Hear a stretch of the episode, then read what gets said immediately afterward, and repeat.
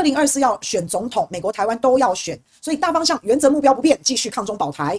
但是呢，但是呢，这个力道、这个广度都会加深，一定会这样，一定会更猛烈，一定会更激烈。所以二零二四打的牌叫做激烈的反中抗中，激烈的抗中保台。所以大概是这样哦。那我们也讲到美国的众议院的议长麦卡锡，他要来访问台湾。那你知道吗？这个激烈怎么激烈呢？啊，一直就是什么什么飞机绕台呀、啊，一下突破海峡中线，到后来飞机飞过台湾头上，等等等等。那上一次最激烈的应该就是佩洛西，对吧？上次最激烈的八月份就佩洛西来台湾，大家就已经觉得好激烈，好激烈了。没有。还有更加激烈的，好，因为呢，呃，这个麦卡锡是新任的众议长啊，他有讲说要在上半年，今年上半年访问台湾。那他不是一个人来，他是带了一群人。他的这个团呢，是他新在众议院成立的一个叫中国特别委员会。那如果是照这样的模式看来，我不用去了解，我大概也知道，这个绝非善意，绝绝对不是对中国善意啦，好，一定是在那边就是你知道，你知道哈。那但是对台湾应该是还蛮友善的，反正不管。这个麦卡锡就要带着这一批人，这个团要来到台湾。可是据说啊，据说还要来台湾，还要开第一次的听证会。可是听证会也好，说明会也好，这是什么意思？你知道？听证会顾名思义就是要听取证据嘛。你知道中天的时候也有开听证会啊，公听会啊，有没有？哎，那为什么要开听证会？听证会就是有纠纷的时候啊，有纠纷的时候要由行政机关来裁罚，或是司法机关来裁罚。那反正就是我们政府单位要判决嘛。那在判决裁判之前，政府可能就会把关系人。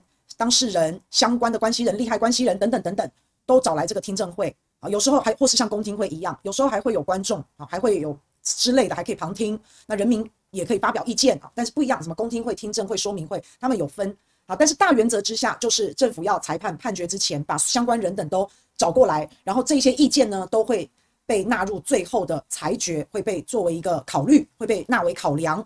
所以像开这种这种听证会、公听会、说明会啊。那其实人们就可以充分的表述自己的意见。那但是呢，我就我就不知道，就是美国要来开听证会，就是就是有有什么事情吗？就有什么事情吗？啊，这不就是听证会、公听会也好，这不就都是我们自己国内的事情吗？所以我也不懂他们要美国要来台湾开听证会，就是开什么听证会？那是我们要跟美国官员报告，还是美国官员要跟我们报告？啊，我我是搞不懂啦。我感觉好像是怎样？台湾现在是美国一个州还是怎么样？啊，我想不出来他们听证会要讲什么议题。可能军售吧，因为台湾现在付了钱呐、啊，我们拿不到货啊，啊，所以确实确实，如果美国官员来的话，哎，确实跟我们解释一下，起码下面讲停，还是要谈什么？谈美国要承认台湾的外交主权吗？还是美国要跟台湾建交呢？还是美国要放弃一中政策呢？我不知道，我不知道，所以有什么好开听证会，我就不懂啊，啊，有没有要跟台湾建交？我不知道啊，反正啊，这些都是政治动作，它就是很敏感，嘴巴上讲的就是要这个台美关系，台美关系要好好的，要强化台美的伙伴关系。好，那其实大家都看得出来，打台湾牌。打抗中保台牌，那就是打这个跟台湾友好，就是要刺中国大陆，就是这样。那反正美国一切的一切，他为什么要打压中国大陆？羡慕妒忌恨，一定要打压。但是呢，你不能没没事啊，无缘无故去揍人家嘛，你不能没没事无缘无故去骂人家嘛。你要师出有名，那最好的名义就是大陆很坏，好，台湾好可怜，要帮台湾，然后一定要用民主自由，一定要帮助台湾，然后要扛着民主自由的这个大旗，才能跳入这一局嘛，不然怎么师出有名？你总是要找点理由，找点借口吧，啊，对不对？找麻烦嘛，找麻烦一定要有有理由借口啊。那最好呢，跳入这一局之后，在台湾、在台海搞出一场俄乌战争、台海战争。那对于美国来讲，战争都不是在自己家打，那战争都是在别人家打，那就可以坐收渔翁之利，越来越多越好，多多益善。所以未来看到反中抗中这个牌，抗中保台就是会越来越激烈。还有传出来哦，不管反正现在不管我们麦卡锡他是现在的规划是怎么样，不管了，我认为他一定会来了。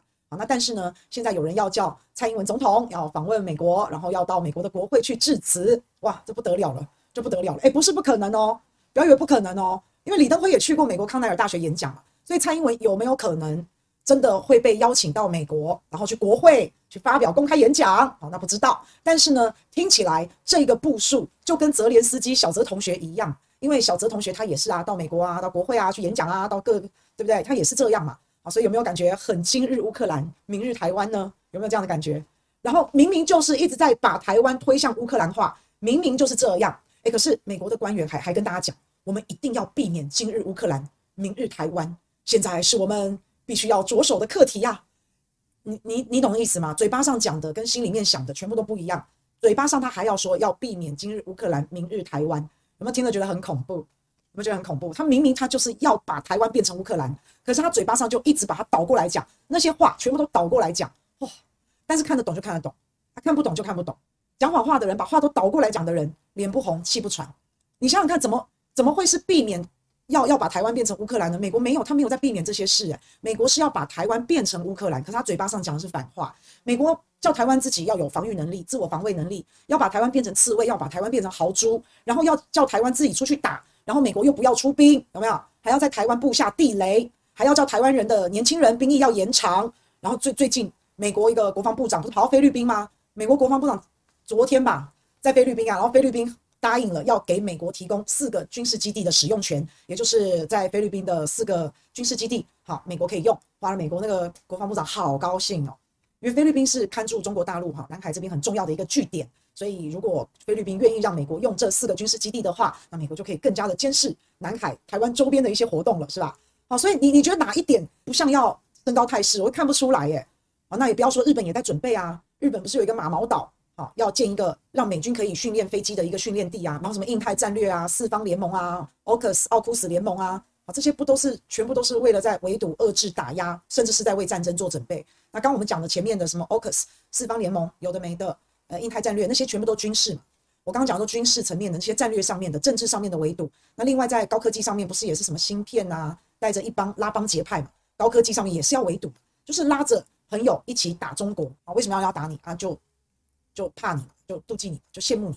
那反正呢，只要把自己的事情做好，啊，这个没办法，就把自己实力增强，那就才是王道。怎么办呢？是不是？就像我们刚刚讲的，就大家都看得出来，美国就是害怕，害怕中国取代他，然后羡慕、妒忌、恨，所以要打压中国，然后所以又要师出有名，所以就要用台湾作为马前卒这个名义，因为好想要跳进来这一局，一定要刷点存在感，